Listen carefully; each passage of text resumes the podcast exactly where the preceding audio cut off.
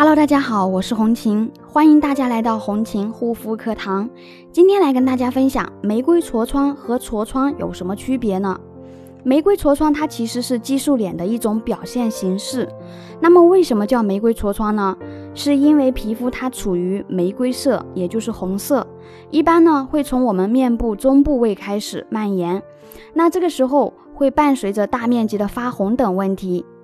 那么痤疮呢？它是处于一个一个的单独的，它不会伴随着皮肤大面积的发红。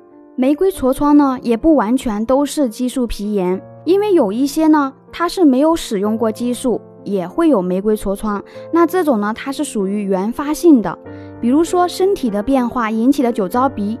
那另外一种的话呢，是继发性的，是因为外界的激素类而引起的。那很多时候呢，去医院看皮肤科诊断的时候呢，医生会把我们的皮肤问题判定为啊玫瑰痤疮，因为激素性皮炎这个词目前还不是特别的普及。但是如果你自己已经知道了自己是激素性皮炎了，那么就需要针对性的去深层修复，不要去使用一些日化线啊功效类美白呀啊抗衰类的产品了。如果你有这方面的肌肤问题困扰，可以加我的微信幺三七幺二八六八四六零。好啦，今天的分享就到这里，感谢大家的收听，我们下一期再见。